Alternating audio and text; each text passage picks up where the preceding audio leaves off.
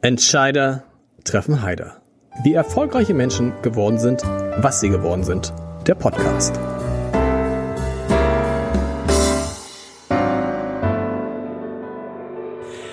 Herzlich willkommen. Mein Name ist Lars Heider und heute habe ich tatsächlich eine Radiolegende zu Gast. Fast schon ein Hamburger Original. Auf jeden Fall einer, mit dem viele Hamburgerinnen und Hamburger aufgewachsen sind. Zumindest wenn sie so alt sind wie ich. Und das sind ganz schön viele Hamburger und Hamburger, die so alt sind. Nicht lachen. Nicht lachen. Wir wissen es alles schon. Ne? Er hat den Osterhit-Marathon erfunden. Er war mit Stefan Heller die Stimme von Radio Hamburg. Er hat unglaublich viele ungewöhnliche Aktionen gemacht. Zuletzt, und das war seine Idee, hat man, hat er das russische Generalkonsulat in den Farben der Ukraine angestrahlt. Das ist, glaube ich, wenn mich nicht alles täuscht, sogar für den Deutschen Radiopreis nominiert. Diese Geschichte, eine äh, verrückte Geschichte, das muss man sich erstmal trauen. So, nun weiß man schon, über wen ich spreche. Es geht um Marcel Becker, der heute hier ist, der bei Radio Hamburg gearbeitet hat, wobei das eigentlich falsch ist. Man muss sagen, eigentlich warst du, lieber Marcel, du warst Radio Hamburg. Und viele, dazu zähle ich mich auch, können immer noch nicht glauben, dass du da nicht mehr bist, dass du von selbst gesagt hast, ich gehe und das Ganze so ungefähr sieben Jahre vor dem, was man so als Eintrittsalter in die Rente äh, bezeichnet. Äh, zuletzt äh, Geschäftsführer, Programmdirektor von Radio Hamburg hat das eigene Podcast da und über all das, es ist eigentlich, lieber Marcel, so eine Art äh, Lebenswerk-Podcast gerade. Wenn du schon beim, gibt's beim Deutschen Radiopreis den Lebens, das, das Lebens, den Lebens, Ja, den, den hat mal John Ment gewonnen. Ah, das wird doch jetzt auch, da, da muss man, ach, der hat John Ment gewonnen, ja. weil er in einer Phase, wo er nicht mehr gearbeitet hat? Nee, doch, doch, den hat, den hat, den, den hat er bekommen. Das ist ja oft so, dass, dass die Menschen, die auch beim, beim Oscar das Ding bekommen, noch am Leben sind. Ja. Und auch, deswegen ist das manchmal so verrückt. Gibst du es den Leuten, wenn sie tot sind, oder gibst du es ihnen vorher? Und John Ment ähm, ist ja nun absolut berechtigt finde ich auch, dass er den bekommen hat. Der hat den schon zu Lebzeiten und noch aktiv im Amt bekommen. Du könntest ihn jetzt auch bekommen. Wir müssen darüber sprechen. Hm. Vielleicht machen wir es mal positiv. Also bisher hätte ich dir gern was bezahlt für die Anmoderation. ja, ich dachte, nein, aber das ist, das ist tatsächlich ja so. Vielleicht sieht man das ja selber nicht so. Äh, Stefan Heller und du, hm. ihr wart damals das, was, was heute Joko und Klaas sind im Fernsehen. Und ihr wart schon so, in, in Hamburg zumindest, mhm. oder? Ich kann mich jetzt noch, an wen erinnert man sich denn noch aus dieser Zeit? Ist auch schon irre, nee, so lange ist gar nicht Uwe hier. Bahn, Carlo von Tiedemann vielleicht? Ja, nee, Carlo von Tiedemann fand ich, ist eine, war eine andere. Ähm, Aber auch eine Legende. Jein, ja, ich, ja, ja, vielleicht auch, ja, auch eine Legende. Aber allein schon dieses Osterhit-Marathon, dass ihr dann, ich, ich erinnere das noch wie, wie, nicht wie sagen, wie gestern, aber so, ne, wie ihr denn da durch gemeinsam, mhm. ich habe gleich gar nicht geschlafen bei der ersten, Nein. ne, durch und so und all so eine vielen, ähm, all so eine vielen verrückten Ideen ich will jetzt nicht, die, die Frage stellt ja, warum bist du nicht mehr da bei Radio mhm. Hamburg, wo jeder weiß, das war dein Leben, bis ja. auf wenige Jahre hast du da gearbeitet. Erstmal möchte ich mal wissen, wie, wie hält man das so lange, wie lange warst du bei Radio Hamburg insgesamt? Ich habe sie irgendwo aufgeschrieben, warte. Ja, ich, glaube, ich krieg's auch selber noch ja. zusammen. Die, die gesamte Sendergeschichte abzüglich anderthalb Jahre. Ich war zwischendurch mal weg. Und der Sender begann irgendwie 1987, 87, mhm. genau. Wie lange, warum ist man so lange bei so einem Sender? Ja, das ist so eine, das ist wirklich eine gute Frage und vor allem ist die Frage ja auch von daher so wichtig, weil da hat's funktioniert und wer weiß, ob ich woanders funktionieren würde. Das ist ja immer die Frage. Ich, ich denke da immer an Otto Rehagel, der in Bremen die große Nummer war, ich glaube 100 Jahre lang so ungefähr mhm. und dann ging er woanders hin und bei Bayern München ist er gleich wieder rausgeflogen.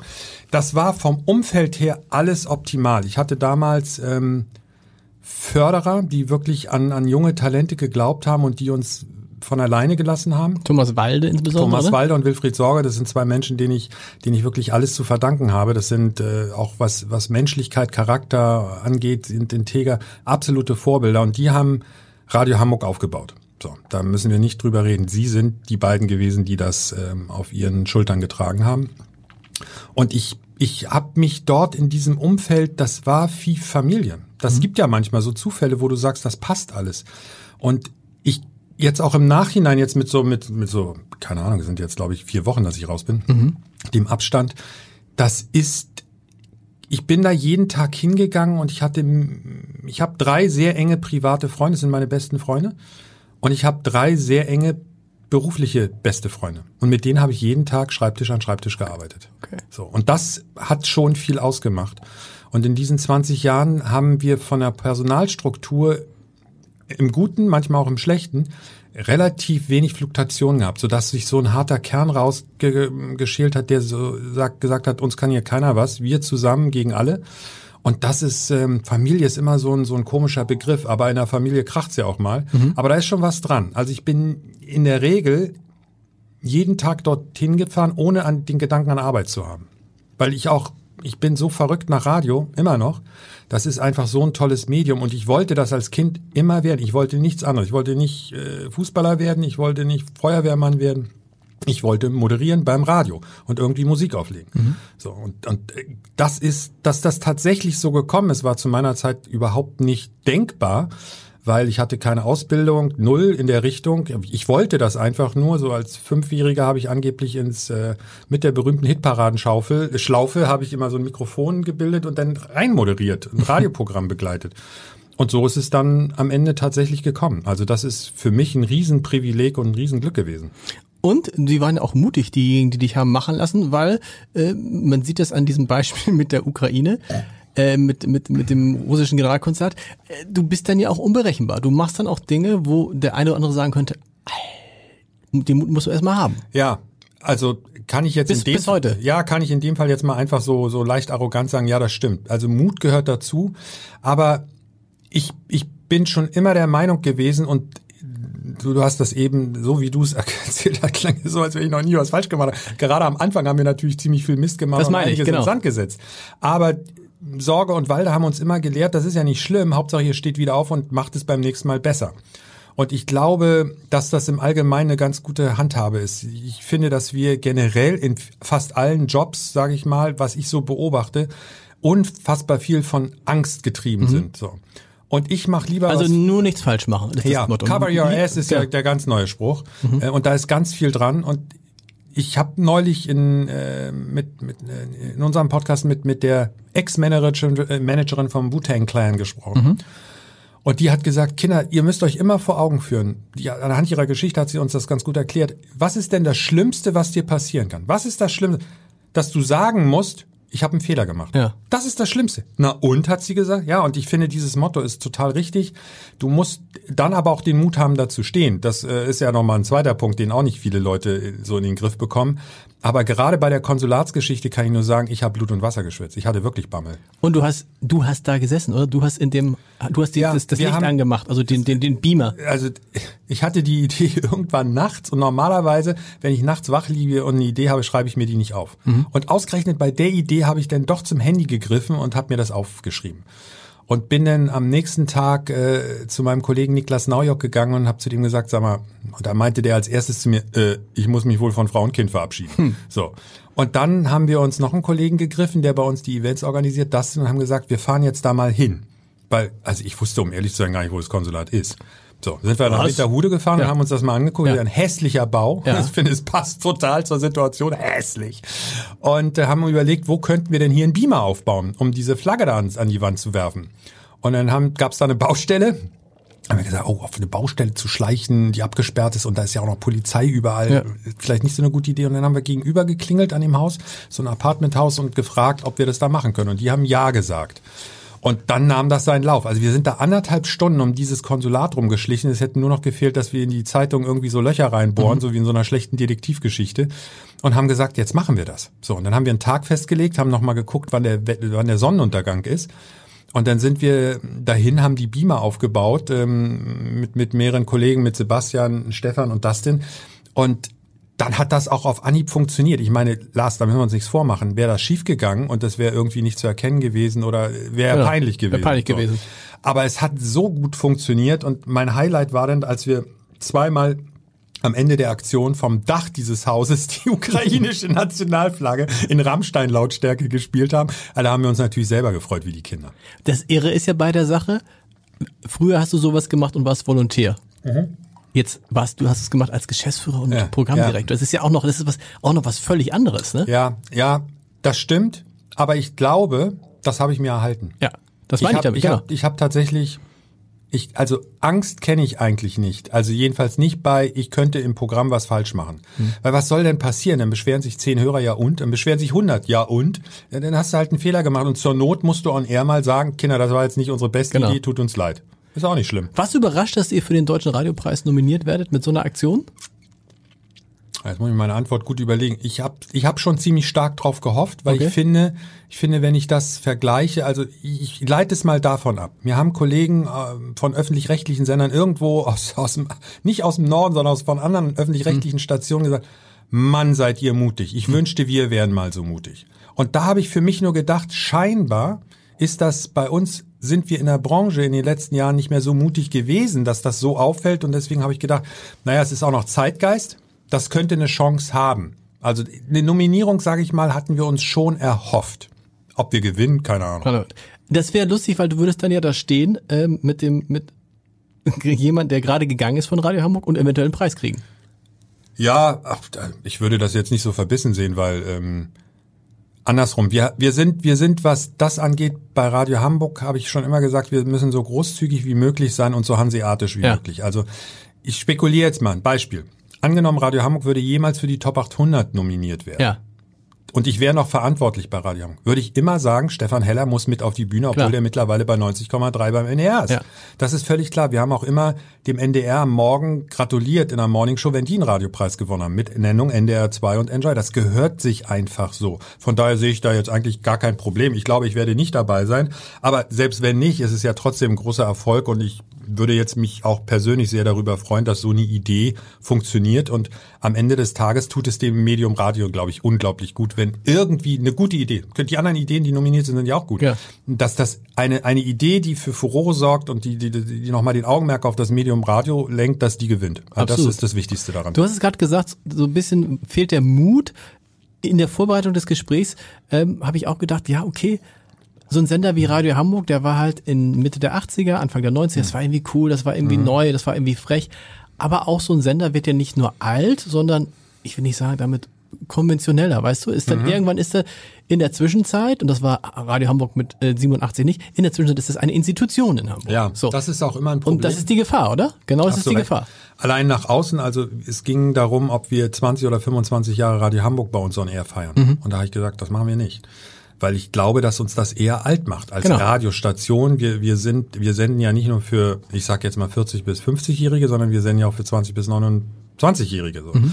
Und dieser Eindruck, dass Radio alt ist, das ist nicht gut. So, von daher haben wir das nicht gemacht. Und nach innen hast du völlig recht. Das ist die größte Gefahr, dass du dich ausruhst sozusagen und dass du sagst, ach, das passt doch schon alles irgendwie. Oder Ja. haben wir schon immer so. Ja, aber, aber auch, weil man selber, ich meine, wie gesagt, du wirst nächstes Jahr 60, wenn man dann 60 wird und sagt so, Kannst du das nochmal sagen? ich, ich kann diesen, jetzt kann ich diesen, diesen, äh, kann ich diesen Quatsch noch machen? Also kann ich das, Ja. kann ich solche Sachen noch machen, die ich am Anfang gemacht habe? Oder sagen die Leute, oh nee, kommt der, der Berufsjugendliche kommt um die Ecke und der Naja. will immer noch, der will immer noch, also privat, hallo, Privatradio ist jetzt 30 Jahre alt Ja. und macht dir, ne? Hast du komm, völlig komm recht. an. Also dieses, dieses, ähm, dieses, dieses äh, Phänomen des Berufsjugendlichen ist ein ganz schwieriges Thema, finde ich. Da hast du völlig recht. Dadurch, dass ich aber selber in dem Sinne ja nicht mehr on air bin, stellt sich das nicht so sehr. Ich habe mich immer verstanden, das habe ich äh, auch von, von Wilfried Sorge und Thomas Walde gelernt. Äh, besonders Thomas Walde hat den Spruch immer kreiert oder, oder uns hinter die Ohren geschrieben. Wir sind keine Oberkellner, wir sind Oberlehrer. Mhm. So, das ist so ein Weisheitsspruch, der klingt immer so nach einem Kalenderblatt, aber der, da ist ganz viel Wahres drin. Und der klingt erstmal ganz irgendwie so, Oberlehrer will man ja eigentlich nicht sein. Eben, wir wollen, wir sollen Oberkellner sein. Entschuldigung, so, habe ich so, falsch rum genau, gesagt? okay. Habe ich auch noch falsch rum gesagt. Wir, wir sind keine Oberkellner, wir sind, äh, wir Nee. sind keine Oberlehrer. Jetzt bin ich völlig durcheinander. Schneiden, könnt ihr schneiden beim Abend? Ja, nein. Wir, wir sind, wir sind keine Oberlehrer, wir sind Oberkellner. Ja. So. Und dieser Spruch, der, der, der hat mich sehr geprägt. Total. Und von daher glaube ich, dass wir am Ende des Tages alles eigentlich nur Dienstleister sind. Lars, du wirst dir das ja auch überlegen. Angenommen, du bekommst ein Angebot für eine jüngere Z- Zeitung jetzt zu machen, irgendwas Aufstrebendes, da wirst du dich ja überlegen, kann ich das handwerklich und kann ich mich mit dem Ziel dieses, äh, dieser Publikation identifizieren. Und das ist, glaube ich, immer das, das Entscheidende. Ich könnte auch von heute auf morgen ähm, einen Schlagersender machen. Hätte ich überhaupt kein Problem mit. Okay. Ob ich das genauso gerne machen würde wie Radio Hamburg, ist noch eine Frage. Aber auch das ist ja wohl völlig jedem Leben klar. Ob ich die Musik von Radio Hamburg privat höre, ist doch was ganz anderes. Radio, Radio ist seit den 90er Jahren und da ist, glaube ich, ein bisschen, bisschen das, was du so als verhaltene Kritik eben auch geäußert hast. Da ist ein bisschen der Charme verloren gegangen, weil auch die deutschen Radios irgendwann mal auf die Idee gekommen sind, zu sagen, wir machen jetzt mal Marktforschung. So. Wir machen das, was die amerikanischen Sender schon. Heute macht jeder Sender Marktforschung, öffentlich-rechtlich, privat. Und das heißt, du versuchst das Angebot so abzustimmen, dass dich so viel wie, Leut, wie, wie möglich Leute hören und so wenig wie möglich Leute wegschalten. So. Und dann, dann kommt ja immer der, der, der Satz, ja, könnt ihr beim, beim Radio nicht auch mal irgendwas spielen, was keiner kennt, mal was Neues. Okay, dann vergleiche ich das mit einem Supermarkt. Mhm. Welcher Supermarktleiter wird denn im Regal irgendein Produkt haben, von dem er merkt, dass es sich nicht verkauft? Es doch, fliegt doch sofort Klar. raus. So, und genauso ist es im Radio auch. Wir spielen natürlich neue Musik und bieten die an, aber wenn das nicht funktioniert, fliegt's raus. So. Und das kannst du gar nicht anders machen, weil der Punkt, den du vorhin angewähnt hast, der hat sich ja radikal verändert. Früher waren wir die Einzigen, die sowas gemacht haben. Genau. Da war Radio Hamburg neu. In, der, in Hamburg gab's ja noch gar keinen Privatsender. Also es gab natürlich RSH, die waren vor uns on air, haben ja auch einen Mörderjob da gemacht in Schleswig-Holstein. Aber irgendwann ist das, ist das ja, kannst du dich nicht mehr als jugendfrisch, frisch. Du bist ja nicht mehr der Revolution, nein, nein. Eben. Du, du bist das Establishment. Genau, genau, ganz genau. Und dann musst du gucken, dass du trotzdem immer noch die Möglichkeit hast, neu zu sein, ohne die Leute zu verschrecken. Ja. Und unter uns, was wir natürlich nie geahnt haben, dass Radio Hamburg so erfolgreich wird. Ja. Wir haben ja damit nicht gerechnet, es war ja nicht geplant, aber Radio Hamburg ist, das, das musst du dir ja auch noch mal vor Augen halten für, für, für Menschen, die vielleicht den Radiomarkt in Deutschland nicht so genau kennen. In der Regel hast du nicht die Situation, dass ein Privatsender drei öffentlich-rechtliche Sender in den Quoten seit 20 Jahren dominiert. Mhm. Wir sind vor Enjoy, wir sind vor 90,3, wir sind vor NDR 2. Das ist nicht normal. Klar. So. Und von daher stellt sich natürlich da nicht nur die Frage, bist du Establishment, sondern wie sehr musst du dich auf deine Konkurrenz, die öffentlich-rechtliches, einstellen? Das ist ja dann nochmal ein ganz anderes Spannungsfeld, in dem du dich bewegst. Und auf diesen Erfolg, sage ich mal, auch unter den Umständen, was, was, was, ich sag mal, Budgets angeht, sind wir bin ich extrem stolz, dass wir das geschafft haben, weil diese drei genannten Programme eben von NDR sind top. Die machen einen Mörder, Mörderjob und wir schaffen es trotzdem immer noch so ein kleines bisschen mehr für uns rauszuholen und vor denen zu liegen. Und was dazu kommt, äh, Stichwort Establishment, Stichwort eben noch Startup, ne? Ja. Mit, und dann, ja. und dann, und dann natürlich, wenn man mal ausrechnen würde, wie viel Gewinn Radio Hamburg seit seiner Gründung gemacht hat. Ich glaube, da würden sich viele erschrecken. Ne? Da reden wir, also dass man mal ich, wie, wie, wie, wie viele Jahre, ich kann ja mal kurz mal hoch, ich kann mal hoch, kurz hochrechnen, was ich schätze. Und dann können wir dann direkt so 13, 13 plus 22, also 5, wir reden über 35 Jahre. Ja. So. Da wird es schon hoch, wie viele Stellen sind das denn? Sieben, acht, neunstellig sein. Was soll ich dazu jetzt sagen lassen? Ich weiß es nicht. Ich aber auf jeden Fall, sagen wir es mal so, dieser Sender hat von Anfang an Gewinn gemacht. Richtig? Mhm. Hat noch nie Verluste gemacht. Richtig? Mhm. So. Und ich weiß, dass in der, in der Debatte, weil ja der Sender, die Eigentümer dieses Senders sind ja Verlage. Ja. Und diese Verlagsgeschäftsführer. Oder eine große Mediencompany wie RTL. Genau, so, aber also Medienhäuser, ja. so, ja, ja. so. Und wann immer ich mit, ähm, noch zu unserer Zeit bei Springer, ähm, gab es immer, wenn man darüber sprach, wie ist das Jahr gelaufen, dann gab es immer, aber noch besser ist es bei Radio Hamburg gelaufen. so. Und also wir reden da, äh, das ist ja auch lustig, ne? wenn also früher irgendwie äh, äh, Vorstände von großen Unternehmen dafür getadelt wurden, dass gesagt haben, wir müssen 12, 20 Prozent Rendite haben. Mhm. Das, da lag Radio Hamburg weit drüber. So, du darfst dazu nichts sagen, du kannst dazu nichts sagen, aber ich würde mal tippen so. Schön, was bei euch so alles im Verlag erzählt wird. Wir reden, wir reden wahrscheinlich über, wenn man alle Gewinne zusammennimmt, mehrere hundert Millionen Euro. Darüber reden wir. Ich, ich, Vielleicht sogar ich, noch mehr. Ich beantworte das mal mit, mit einer anderen Aussage. Ja. Äh, einer unserer ehemaligen Gesellschafter, mit dem ich mich, ähm, weiß gar nicht, jetzt vier oder acht Wochen, ist auch völlig egal, hm. der sagte zu mir, Marcel, deutsche Verleger haben noch nie so viel Geld so schnell mit so wenig Einsatz verdient wie im deutschen Privatradio. Genau. So, ich glaube, damit ist alles gesagt. Es wäre ja auch Quatsch, jetzt so zu tun, als wenn Radio Hamburg an der Armutsgrenze kratzt. Im Radio Hamburg ist unfassbar erfolgreich, ist ein tolles Unternehmen, hochprofessionell geführt von, von den Menschen, die dort jetzt auch noch im Einsatz sind. Das ist alles top. Es gibt schwierige Jahre, es gibt äh, Jahre, die nicht so gut sind, das ist auch völlig klar, aber unter dem Strich, glaube ich, werden diejenigen, die das Ding besitzen, immer Freude dran haben. So ist es. Äh, bevor wir dazu kommen, warum die Freude bei dir dann auf einmal nicht mehr da war und warum mhm. du weggegangen bist, musst du mir einmal noch erzählen, weil ich habe das wirklich aus dem Auge verloren. Wann ist das mit Stefan Heller auseinandergegangen? Und ich habe es wahrscheinlich mitgekriegt damals, ich habe es vergessen. Wann seid ihr, weil ihr wart ja irgendwie immer das Gefühl, euch gibt's nur zusammen. Ja, das hat sich, das, das ist aus Berufsgründen nach Also nicht, nicht, nicht, nicht, nicht, nicht menschlich auseinandergegangen, sondern beruflich ist es ja. ja das genau. ist, Stefan ist ähm, irgendwann von, von Radio Hamburg weggegangen zu wir beide sind zusammen, ich muss es auch jetzt Ja. zusammenkriegen. Stefan und ich sind beide zusammen einmal von Radio Hamburg weggegangen. Zu Das- Uldi, was Uldi, Uli wollte ich bin, ich, Stefan ist zu FFN gegangen Ja, und ich bin zu Magic FM, einen der vielen Vorläufer auf der 95. genau. Und danach haben Walde und Sorge mich zurückgeholt zu Radio Hamburg und Stefan ist bei FFN geblieben. Und dann irgendwann über diverse Umwege, unter anderem bei Klassikradio gewesen, bei Energy gewesen, dann war er auch bei uns im Haus nochmal bei Uli 95. Und dann äh, ist er jetzt sozusagen gelandet, sage ich mal in Anführungszeichen, bei, bei 90,3 und ist dort einer der Top-Moderatoren. Und so hat sich das entwickelt. Okay. Ähm, der hat so diese, weißt du, der hat diese, ist mit dem Alter gegangen, hätte ich beinahe gesagt, aber der hat sozusagen, nein, aber der hat so ein Hat bisschen. besser gemacht? Nein, jetzt sagen? Nein, das weiß ich nicht, aber das ist, der, das ist ja, der würde wahrscheinlich heute nicht mehr das ukrainische. Was war eure verrückteste? Doch, das würde Warte mal, Stefan sofort machen. Was, was war eure verrückteste Aktion in all den Jahren? Also ich, ich, ich sag mal, um so ein kleines Spektrum zu geben, was mir jetzt spontan einfällt. Wir haben einmal hatten wir, oh, das, ich kannst dir vorstellen, das war damals halt was Verrücktes. Äh, Wir hatten einmal, hat, kam Reinhold Beckmann zu uns Samstagabend in die Sendung. Wir waren ja auch immer die beiden, die, ich, ich, weil ich aus Berlin ja gekommen bin nach Hamburg, ich hatte ja hier relativ wenig Bindung und wir haben und Stefan ist jemand, der nicht gerne feiert, also weder Weihnachten noch Geburtstage. So waren wir immer diejenigen, die in den Randzeiten gerne moderiert hatten. Und Samstagabend wollten da auch die meisten nicht moderieren und dann haben wir einen Samstagabend da gesessen und Reinhold Beckmann eingeladen und der ist auch gekommen. Und der hat mit uns da moderiert. Wir haben live Günter Jauch angerufen zu Hause und so einen Quatsch gemacht. Und irgendwann habe ich Reinhold genommen und habe gesagt, komm, wir gehen jetzt auf die Straße und halten Autos an. Ey, warum? Hat keiner gefragt. Wir haben es einfach gemacht. Ich wüsste jetzt auch den Grund nicht mehr, aber wir haben einfach die, die Autos angehalten, an die Scheiben geklopft und das Mikrofon reingehalten und gesagt, hallo, hier ist Reinhold Beckmann. Hat Reinhold Hallo reingesagt und die Leute waren natürlich baff. Und haben, und da kam irgendwelcher Quatsch raus, so.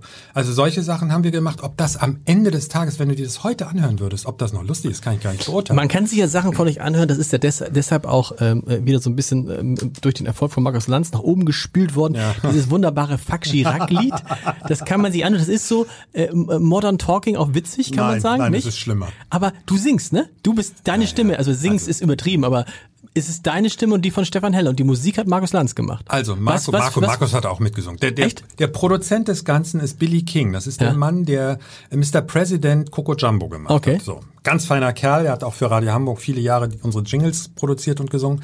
Das ist ein super Typ. Und wir hatten diese Idee, Fuck Chirac, ist uns irgendwie in den Kopf gekommen und haben gesagt, da machen wir was draus. Ging, es ging damals um die Atomversuche auf den Atoll. Atollen, genau.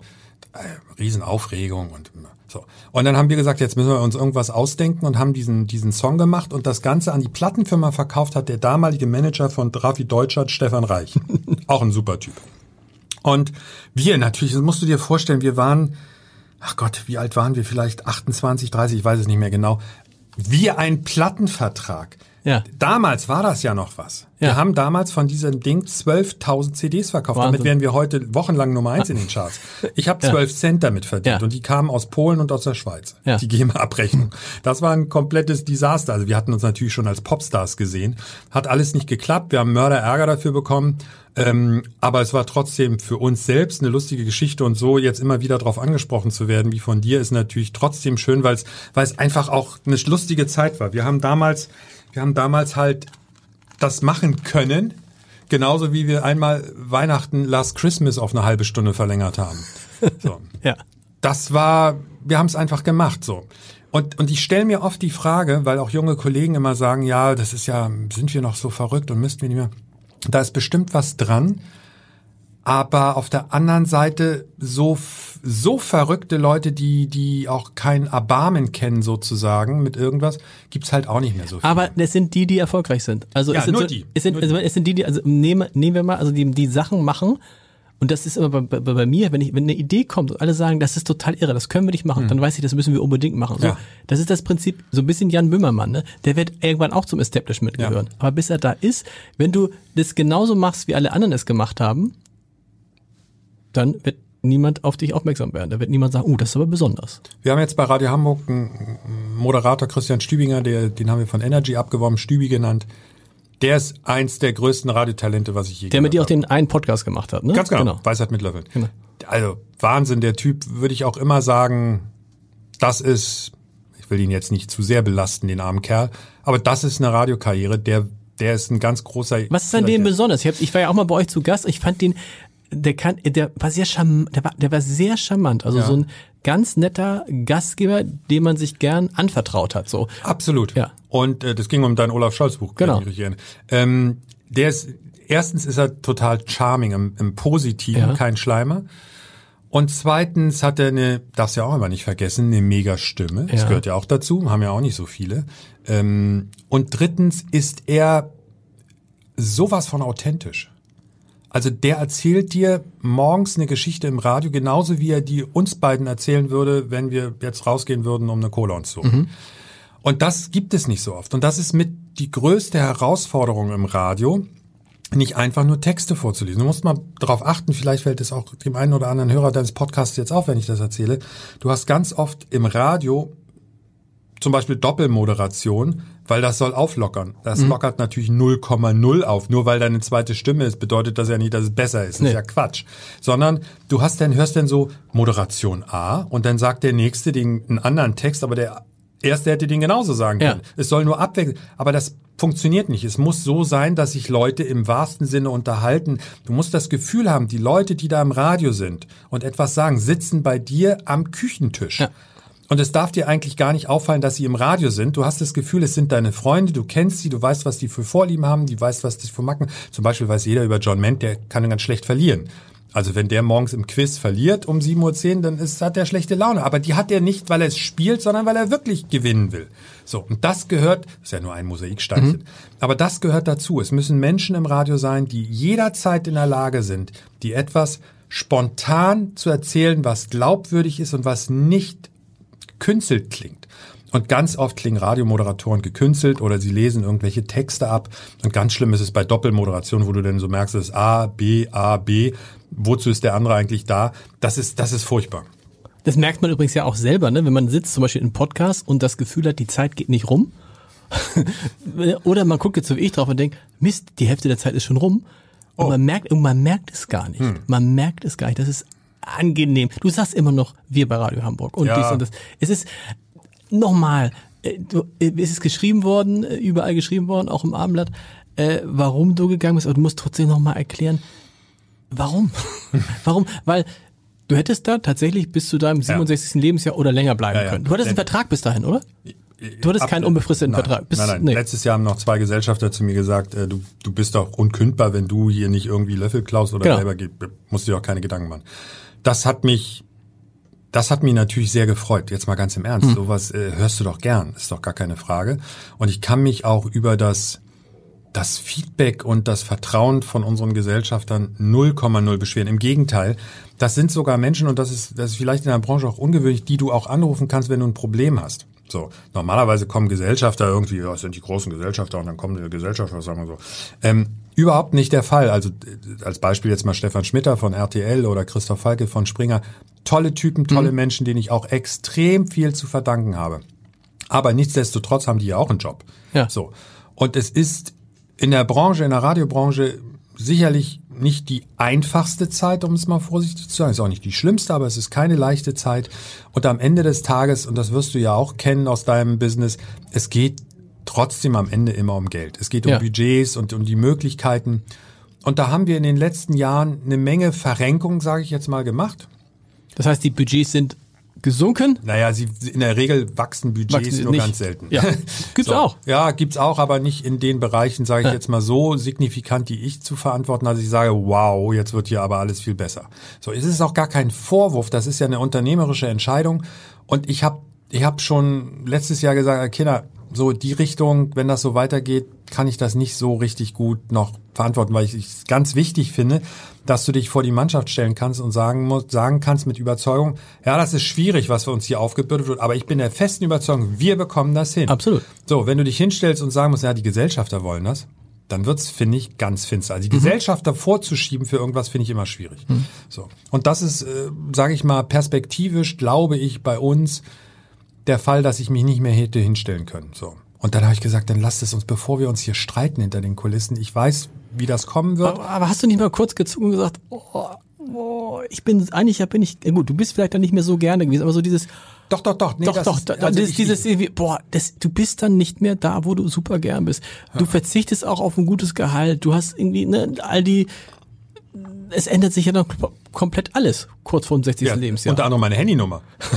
so, das, so Okay. fängt das schon mal an. Okay. Also ich habe jetzt eine andere Handynummer. Ähm, ja, das stimmt, aber ich hatte ja ein bisschen Zeit, mich darauf vorzubereiten. Hm. Und ich habe das ja dann im April auch schon angemeldet und dann haben wir drei Monate da hin und her verhandelt. Ähm, das fehlt mir, also dieses Menschliche vor Ort fehlt mir total. Aber da ich, da ich den Laden so gut kenne, oder andersrum, du stellst das ja vielleicht unterschwellig auch ein bisschen so, ich habe immer so getan oder versucht so zu handeln, als wenn das meine eigene Bude wäre. Das ist natürlich total arrogant, der Ansatz, weil es ist nicht im entferntesten mein Laden gewesen. Ich bin ja nur gnädigerweise dorthin gesetzt worden. Aber ich habe es vom Selbstverständnis so gesehen. Und so habe ich das auch, sage ich jetzt mal, gespürt, um dieses schlimme Wort zu sagen. Ich bin dahin gegangen, weil es mein, ja, tatsächlich mein Leben ist. So. Und gerade dieses Haus, ich meine, es hätte ja auch durch Zufall in Hannover oder in Münster Ja. stehen können, was auch immer, es steht nun mal in Hamburg. Das hat alles gepasst von daher. Aber trotzdem, und vielleicht spielt dann doch das, wie du ja mehrfach betont hast, dass ich nächstes Jahr 60 werde, ähm, das hohe Alter eine Rolle, dass ich mir gesagt habe, na ja, ich muss das ja aber dann auch perspektivisch vertreten. Und ich glaube nicht, dass ich das kann. Und ich finde es von meiner Seite aus dann besser, als wenn wir auf dem Rücken der Mitarbeiter sowas austragen. So. Und dazu würde es meiner Meinung nach kommen. Weil ich bin, bin ein Überzeugungstäter. So. Ich will jetzt nicht sagen, dass ich noch nie meine Meinung geändert habe, aber ich bin Überzeugungstäter und ich möchte das dann so machen, wie ich glaube, dass ich es richtig mache. Weil ich mir auf meine nicht auf, auf meine Intuition und auf mein Bauchgefühl und das zusammen macht ja Erfahrung. So, das kommt Genau. ja dabei raus. Ich glaube, ich habe die Erfahrung wie wenige in Deutschland, weil ich halt so lange auf dem Posten gesessen habe. Und ich kann das ganz gut beurteilen. Und ich bin im Moment der Meinung, eigentlich müsste Radio generell richtig Geld in die Hand nehmen und angreifen. Richtig Geld angreifen. Es ist ja interessant, dass dem Radio das passiert, was vielen anderen Medienschaffenden auch passiert Ja. ist, wo man dachte, das passiert dem Radio nicht, Ja. dass da auf einmal diese Podcasts kommen mit Firmen, die mit Radio gar nichts zu tun haben. Ja. Weil du denkst irgendwie, wieso lässt du dir das Feld wegnehmen? Also die schlagen zurück, ne? Aber zum Beispiel ist auf einmal das ZDF, ich war das ZDF sonst Radio wahrscheinlich, aber auf jeden Fall das ZDF mit äh, Lanz und Precht ein riesen Podcast. Naja, also Ne? Und, und Philipp einen Westermeier, Podcast. Philipp Westermeier ist irgendwie mit 70, 80 Audioangeboten, ja, das, äh, den gab's vor vier Jahren so noch gar nicht. Und Das lässt sich so ein bisschen das, Ich würde sogar noch einen Schritt Ja. weiter zurückgehen lassen. Eigentlich ist es eine Katastrophe, weltweit gesehen sogar, dass Radio nicht Spotify erfunden hat. Also eigentlich hätte ja, okay. das schon eine Innovation sein müssen, die, also wenn jemand dafür bekannt ist, Radio in irgendeiner Form Menschen zu präsentieren, dann, das, das, ist- das kann nur Radio sein, wenn es um Musik geht. Wer sonst? So. Und da haben, hat die Radiobranche an sich weltweit, aber auch in Deutschland, bin ich der Meinung, eine ganze Menge verpennt. Das ist einfach so. Und auch beim Thema Podcasts, ja, würde ich auch sagen, ihr seid ja nun klassisch, wenn man jetzt mal direkt die Konkurrenz nimmt, Radio Hamburg Abendblatt. Ja, ist ja keine direkte Konkurrenz, aber im Punkto Audio, jetzt macht plötzlich das Abendblatt Audio und, Ja. und auch, wie ich immer nur höre, ziemlich erfolgreich. So, und da haben wir Privaten generell als Branche, ja, hier und da was im Angebot, aber eigentlich nicht. So. aber wahrscheinlich auch, ehrlich gesagt, zwei Gründe, äh, weil der Druck nicht so groß war. Und dann, das hast du eben gesagt, was wäre denn, wenn Radio Hamburg dir gehören würde? Denen, die, die, die Radio Hamburg besitzen, für die ist Radio Hamburg aber ja eigentlich nur dafür da, möglichst viel Geld zu verdienen. Die, oder? Die haben nicht, das ist ja, das ist ja, nein, das sage ich jetzt, du musst ja dazu gar nichts sagen. Ich habe es ja immer auch miterlebt. Aber das sind halt, du hast RTL dabei, du hast Springer dabei zum Beispiel. Das ist nicht deren Kerngeschäft. Die freuen sich, dass sie das haben, weil das Geld abwirft. Aber ich bin mir relativ sicher, wenn das nicht mehr Geld abwerfen würde, würden sie versuchen, es zu verkaufen. Dann können wir beides doch kaufen. Dann können wir beide so. Und das ist natürlich was anderes, als wenn du zum Beispiel jetzt hier beim Abendblatt in einem Unternehmen bist, wo es Menschen gibt, die dieses Unternehmen lieben, die es Hm. in der dritten, dritten Generation, dritten Generation führen, so. Ja. Und äh, die da- damit ein ganz andere, die in Generationen denken und nicht in Quartalen oder in Jahren. Das ist ein Riesenunterschied. Und ich glaube, darunter leiden viele Privatradios und vielleicht war es ein, ein Nachteil, oder kein Vorteil für viele Privatradios, ähm, dass sie dann auch großen Verlagsgruppen zugeschlagen wurden, die das nur als ein Asset sehen, wo Geld herkommt. Da ist bestimmt was dran. Also ich glaube, dass nicht mal unsere Gesellschafter dem einfach nur widersprechen würden. Ähm, da ist bestimmt was dran. Radio, der Erfolg von Radio hat vielleicht über die Jahre, sage ich mal, von der von der von der Weiterentwicklung auch auf vielleicht auch fünf oder zehn Jahre, obwohl das ja immer schwer ist, so weit vorauszublicken. Aber ich sag mal, das Ganze, was mit dem Thema Internet, mit digital zu tun hat, hat sicherlich nicht das hervorgerufen, was es hätte hervorrufen müssen. Mhm. Und das Geld wäre dafür da gewesen. Was machst du jetzt? Erstmal bist ja so, bist ja noch lange. Ich habe heute Morgen um zehn Tennis gespielt, um ehrlich zu sein. ja. Und äh, gehe heute Abend äh, mit meinem alten Geschäftsführer und Förderer Wilfried Sorge essen, also okay. eine Art Abschiedsessen mit unseren Frauen. Das ist alles Bombe. Heute Nachmittag habe ich noch einen Termin mit einem, mit einem sehr guten Freund. Ähm, da wollen wir uns tatsächlich auch mal was zeigen lassen zum Thema Podcast. Geht um Technik. Okay. Ähm, das Thema wird mich sicherlich nicht loslassen. Und ansonsten mache ich gar nichts. Hört sich immer so an, als wenn ich zu Hause sitze und die Wand angucke. Also nee ich, ich, ich, im Moment fühle ich mich so, als wenn ich ein endlos langes Wochenende, ein verlängertes Wochenende mit ganz vielen Brückentagen hätte. Ja. Weil es ist ja noch relativ frisch, sage ich. Absolut. Aber ich bin, ich spüre eine unfassbare Erleichterung, weil ich muss schon sagen, dass die letzten zwei, drei Jahre habe ich nachts oft wach gelegen aus Sorge auch um die Mitarbeiter. Das klingt, oder Kollegen. Das klingt jetzt so ein bisschen so, ach ja, jetzt, jetzt jammert da rum, weil er so einen tollen nee, Job hat. Man kann das verstehen. Aber das hat mich wirklich schwer belastet, muss ich ganz ehrlich sagen. Und das Interessante ist ja, ähm, dass man wahrscheinlich erst auch beurteilen kann, was der Job mit einem gemacht hat, wenn man ihn nicht mehr hat. Das ja. andere ist ja alles immer nur theoretisch. Was wäre, wenn ich den Job nicht mehr hätte? Ich, ich kann das, ich kann das nur, ich habe auch mal einmal gekündigt, nämlich bei Axel Springer. Und ich weiß, wie Was hast du da gemacht? Da war ich, äh, ich war, was war ich denn da eigentlich noch? Ich war stellvertretender Chefredakteur der Berliner Morgenpost ah. und hatte dann das Angebot, Chefredakteur des Weserkuriers in Bremen zu werden. Viele sagen heute ein dunkler Fleck, ganz im Gegenteil, eine schöne Zeit. Und dann musste ich aber nach langer Zeit, also ich war dann auch schon damals ja, so 15 Jahre, 15 Jahre bei Springer, kann das sein, so gefühlt, auf jeden Fall, und musste dann zu Matthias Döpfner direkt gehen und ihm meine Ach. Kündigung geben. So. Wow. Und ich weiß, dass ich mich an den Tagen danach scheiße fühlte und, äh, scheiße sagt man nicht, also nicht so gut fühlte. und äh, in den drei Monaten danach auch ganz komisch. So, aber dann merktest du es, und als ich dann weg war von Springer, merkte, habe ich erst zum ersten Mal reflektiert, wie ist es eigentlich bei Springer gewesen? Wie hast du dich, was hast, was hat das eigentlich mit dir gemacht und so? Und dann hatte ich einen ganz anderen Blick, also auf die Springerzeit. Während der Springerzeit mhm. hätte ich gesagt, hier ist doch alles super, alles toll, alles großartig, wunderbar. Oh, habe das aber nicht reflektiert und nach der Zeit habe ich gesehen, da war vieles toll und großartig, aber es waren auch viele Sachen nicht so toll und mhm. viele Sachen habe ich gar nicht gesehen. Und das ist ja wahrscheinlich auch mit dieser Belastung, dieses, dass man merkt, wie groß ist der Druck eigentlich, den man hatte. Das wirst du jetzt erst ja spüren. Da, da hast du bestimmt recht. Ich bin auch gar nicht so weit. In meinem okay. Kopf ist das noch nicht so. Es ist, ich könnte dir auch jetzt gar nicht sagen, was ich in der Zukunft machen will. Ich weiß nur, ich will was machen. Natürlich kann es mir gar nicht leisten, nicht mehr zu arbeiten in Zukunft. Obwohl ich jetzt schon, du hast es mehrfach gesagt, auf Rente zu gehen mit 60. Nee, jetzt im Ernst. es ist, es ist im Moment ist es noch so. Wie gesagt, es ist ein langes Wochenende im Moment, so fühle ich mich. Es ist alles toll. Ich stelle mir morgens keinen Wecker mehr, ich lese nicht mehr drei Zeitungen vor sieben und, und solche Sachen. Das ist alles erstmal Bombe. Und ich sehe alte Kollegen, ich sehe alte Freunde und, und spiele viel Tennis. Das ist alles gut. Und ich bin mir sicher, dass du recht hast. Es wird garantiert das eine oder andere noch aufploppen, wo ich sage, ach guck mal, Mensch, das habe ich damals gar nicht so empfunden. Ist ja auch total nervig. Und es ist auch nicht so, dass es bei uns keinen Streit gab. Also um Gottes Willen. Also das, das ich will das jetzt nicht verkehren. Mhm. Wir hatten, wir hatten Zeiten, da gab es jeden Tag Geschrei und, und, und, und also es war anstrengend und alles, also auf, auf bestimmten Ebenen, gar keine Frage. Ähm, aber unterm Strich ist das ein Privileg gewesen, für diesen Sender arbeiten zu dürfen. Und Top. deswegen rutscht mir auch immer dieses Wir noch raus, weil ich mich natürlich emotional den, den, den Kollegen dort, äh, den Freunden immer noch extrem verbunden fühle. Vielleicht geht's dem einen oder anderen auch so, das hoffe ich sogar, weil das ist immer ganz schön, wenn du nicht nur so inhaltlich was hinterlässt, sondern dass dich Leute auch noch dich, an dich als Menschen. Und am schönsten ist natürlich, wenn du dann hinterher sagst, nicht nur dieses Wir sagt, sondern auch noch sagst, ja klar, höre ich den Sender nach wie vor und klar höre ich gern rein. Ich habe mal einer meiner Vor, Vor einer der Vorgänger, äh, der hat, der war so, der hat dann in dem Moment, wo er das Abendblatt verlassen hat, nie wieder das Abendblatt abonniert oh. und auch quasi nicht mehr reingeguckt und hatte eine total und dann dann merkst du ja, was das in Wahrheit mit dir gemacht mhm. hat. Interessant fand ich ja, dass alle, dass man merken konnten, was der Beruf für einen macht und was er nicht macht in dieser Corona-Zeit. Da war es ja schon mhm. mal so, so, oder? So ein, ja. man hatte den Job weiter, aber hatte gesehen, diese ganzen Termine, dass man den und den trifft, das gab es nicht. Und da gab es einige, die gesagt haben, boah, da fehlt mir was. Ich habe zwischendurch gedacht, so schlimm ist es gar nicht.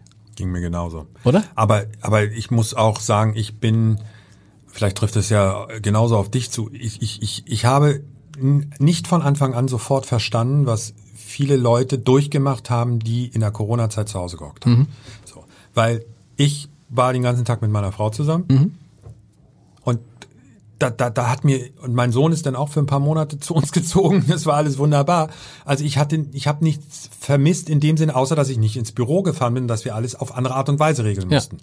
Ja. Ähm, dass du aber in so einer Isolation bist und dass dir bestimmte Sachen fehlen und dass das auf die Psyche geht und dass das auch ganze auch im, im Freundeskreis was was Kindern dazu gemutet würde, das habe ich in den ersten zwei drei Monaten überhaupt nicht wahrgenommen und für mich war Corona zu Hause zu sein in Verbindung mit dem Job überhaupt nicht schlimm. Ich genau. fand die Zeit die ersten, die ersten Wochen waren natürlich anstrengend. Da haben wir teilweise 14, 16, 18 Stunden gearbeitet, weil hm. wir gar nicht wussten, wie wir den Laden überhaupt am Laufen halten sollten. Aber das hat auch wiederum Spaß gemacht, weil dieser Spruch Krisen machen Spaß ist ja eigentlich furchtbar, darfst du nicht sagen, aber in unserem Business darfst du es sagen, weil ohne Krisen haben wir ja gar keine Themen.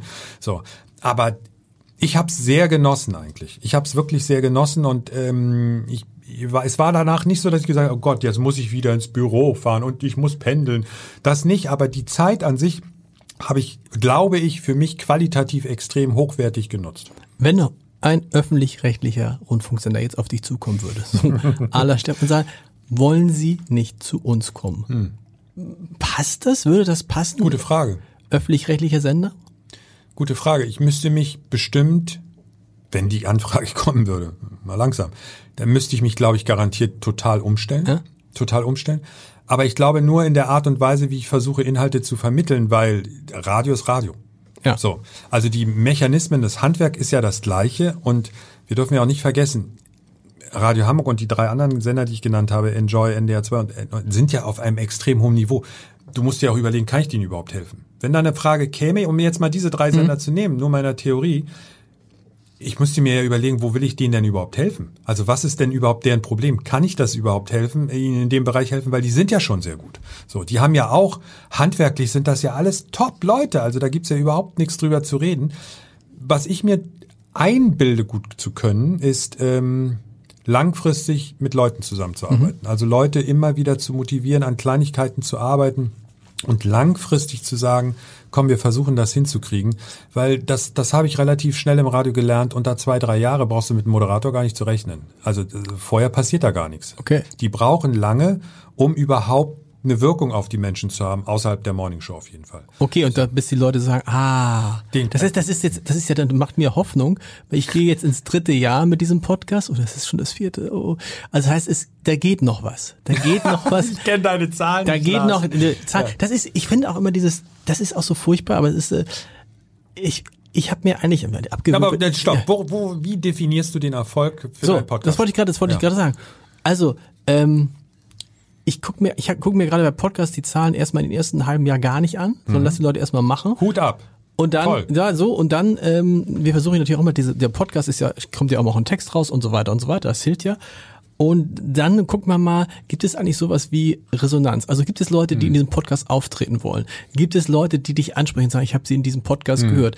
Und für mich war so nach eineinhalb Jahren, dass ich irgendwo äh, vor einer Kita stand und ein Kind abgeholt habe und dann sagte ich, oh, tschüss zu irgendjemanden. Und dann sagte, also Britta sich einfach so mal, Entscheider treffen Heider. Mhm. So. Und dann war ich mit dem Jungen drei Tage später beim Ohrenarzt und dann sagte der, wie, wie heißt du denn?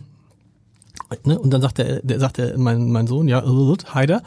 Und, äh, und sagte, ach, sind Sie der Heider? Sind Sie der Heider von Entscheider mhm. treffen Heider? Und da dachte ich, okay, guck. Und da habe ich auf die Zahlen geguckt und dachte, ja, das passt. So. Und dann ist auch noch die große Frage, ja, also das ist natürlich jetzt auch ein Privileg.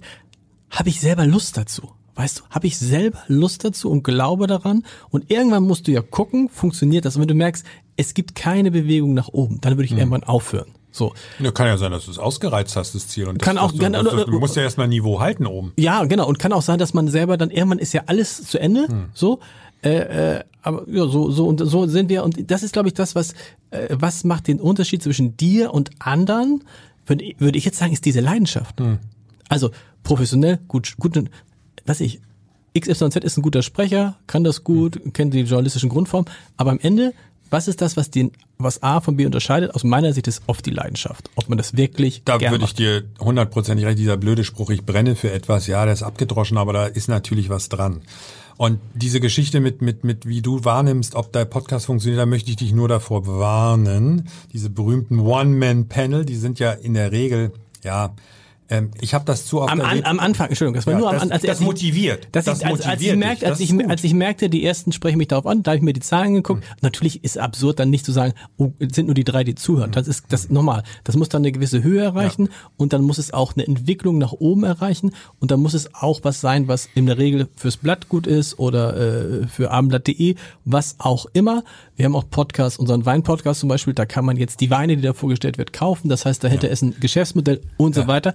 So, aber es gibt ja auch Podcasts bei uns, äh, dem Tod auf der Spur mit äh, Klaus Püschel und Bettina Mittelacher. Das hören in der Zwischenzeit fast 100.000 Menschen pro Folge. Ja, da- das ist beeindruckend, So. kann ich euch nur zu gratulieren und da gibt's ja auch kein Geschäftsmodell hinter. Genau, genau. Was willst du da verkaufen? Ja, wir Ähm, hatten mal eine Zeit lang ein Bestattungsunternehmen, das das präsentiert ah, hat. Ja. Okay, wow. Na, ich, ich, worauf ich nur bei dem Punkt hinaus will, ich finde es ganz wichtig, dass du das genießt, wenn du als Macher Resonanz bekommst. Ja. Viele Macher lassen sich aber davor, da, da, da, davon verführen, daran ihren Erfolg oder ihre, ihre Wichtigkeit abzulesen. Also ich habe das bei Moderatoren zu oft erlebt, dass die gesagt ja, aber bei mir haben fünf Leute angerufen in einer Stunde und drei Leute haben mir gemeldet, wie toll ich bin. Und dann gucke ich mir die Moderatorenwerte an und denke, hm, ja gut, Ja. das waren aber auch die einzigen drei, die Genau. ich gut finde. So, ähm, das ist, das ist oft ein ganz großes Problem, dass die eigene Wahrnehmung ähm, in irgendeiner Form nicht die Realität wiedergibt. Und du darfst ja auch nicht vergessen, wenn du als Moderator zum Beispiel irgendwo dich vorstellst mit Namen, dann sagen viele, ah ja, habe ich schon mal gehört. Aber wenn du deinen Namen nicht sagst, erkennt dich kein Mensch. So ist es. So. Und das ist verführerisch in diesem Medium. Im Fernsehen wird es noch viel schlimmer sein, aber gerade auch im Radio machen viele junge Kollegen so einen Fehler, dass sie das davon ableiten, weil keine Ahnung, in irgendeiner Form sie ihre eigene Resonanz mit. Noch schlimmer ist es, ja, aber 70 Likes bei Instagram. Mhm, danke, ja. Blase, Ja, und da kann man, genau, da, wert. da, da, Nichts. da kann man auch mal, man kann natürlich gucken bei den ganzen Bewertungen bei Spotify und da sind auch viele Dinge, äh, wo ich dann auch zum Beispiel jetzt für mich in meinem Podcast auch für andere die Konsequenzen Hm. ziehe. Wenn da steht, der redet zu schnell, der redet zu viel, der redet zu viel über sich Hm. und so, das ist ja auch so. Aber insgesamt ist es eben am Ende, das ist ja klar, wir haben ja über die Anfangsphase gesprochen. Am Ende, nach einem halben Jahr, gucken wir auf die Zahlen und wenn die Zahlen nicht gut sind, und das, das, sie sagen immer so, es, es muss dann, es sollte dann schon äh, relativ deutlich vierstellig sein. Aber überlegt ihr euch da nicht auch an der Stelle vielleicht und sagt, ja, warum sind die Zahlen nicht gut? Wir glauben, dass das Produkt eigentlich der Inhalt gut sein müsste. Woran könnte es denn liegen? Ja, natürlich, dann, dann gucken wir, gucken natürlich dann, warum und versuchen das dann zu verbessern. So, haben bisher wenig Podcasts. Wir hatten mal so einen Gender-Podcast, der ist halt nie über 700 Hörer rausgekommen. So, und dann denkst du irgendwann, äh, funktioniert vielleicht nicht so. Andererseits haben wir Podcasts, gehabt, unseren Kunstpodcast zum Beispiel, da hätte ich eigentlich, hätte ich gesagt, okay, wenn wir da mal, mal ein paar hundert haben, aber es ging dann auch schnell in den vierstelligen Bereich. Wahnsinn. Und dann stehst du halt da und sagst irgendwie, wenn du das hältst, man muss dann auch als regionaler Podcast sicherlich sich fragen, was reden wir jetzt über Podcast? Wir wollen doch über, wir wollten doch über, wir wollten doch Aber eben fiel das Wort gendern. da bin ich ja sofort hellhörig. Kann ich auch noch dazu sagen, Radio Hamburg hat nicht gegendert, weil unsere Hörer das nicht wollen. Das war auch so ein Thema, wo wir in der Redaktion, Oberkellner und Oberlehrer. ja, wo wir ganz heftig diskutiert haben. Und natürlich kommt der Druck von unten, aus den jüngeren Gruppen, ist doch völlig Kommt klar. der wirklich? Ja, zumindest von, bei uns von den Mitarbeitern. So, von den Jüngeren. So. Die sagen, aber die sagen Mitarbeiterinnen und Mitarbeiter oder sagen die Mitarbeitende oder sagen die MitarbeiterInnen? Sogar so weit Okay. kam eins. Und irgendwann habe ich gesagt, Kinder, wir müssen das jetzt mal klären. Ja. So, dann haben wir das auch per Umfrage, also repräsentative Umfrage unter den Radiohörern im, in unserem Sendegebiet geklärt. Und das Ergebnis war natürlich für alle Befürworter von. Ich habe es geahnt. Hm. Hätte ich mich getäuscht, hätten wir gegendert. Mhm. So.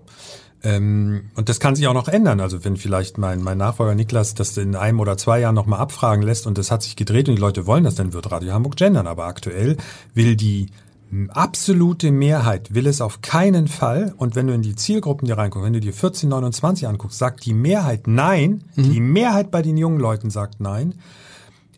Welche Gruppe glaubst du sagt mehrheitlich nein zum Gendern, Männer oder Frauen? Äh, Frauen. Ganz genau. Und am schlimmsten, oder am schlimmsten ist das falsche Wort, am heftigsten war die Ablehnung fürs Gendern bei den Hörern von NDR 2. Ja. So.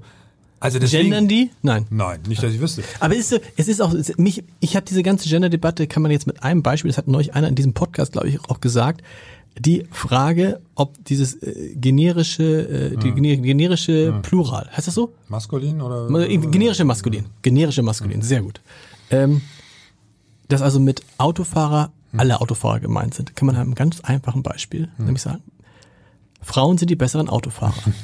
so, versuch mal mit Frauen sind die besseren AutofahrerInnen, funktioniert halt nicht.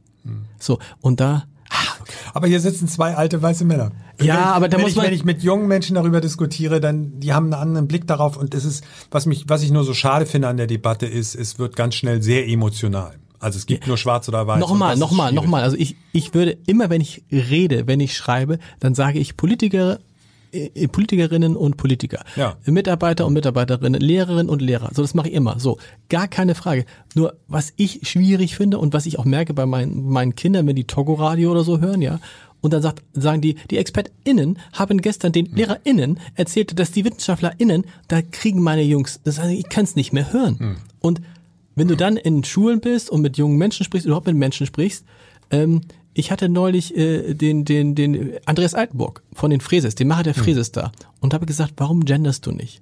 So, Ja, hab ich sagt er, gelesen. Hast du so? Und dann hat er gesagt, naja, wenn ich das erste Mal höre in einer Eckkneipe in Wanne Eickel, dass die Leute gendern, dann mache ich das. Und damit hat er recht. So. Er hat es auf den Punkt gebracht. genau.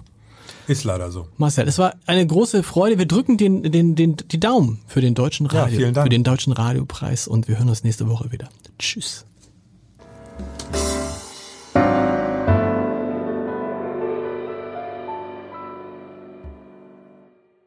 Weitere Podcasts vom Hamburger Abendblatt finden Sie auf abendblatt.de slash podcast.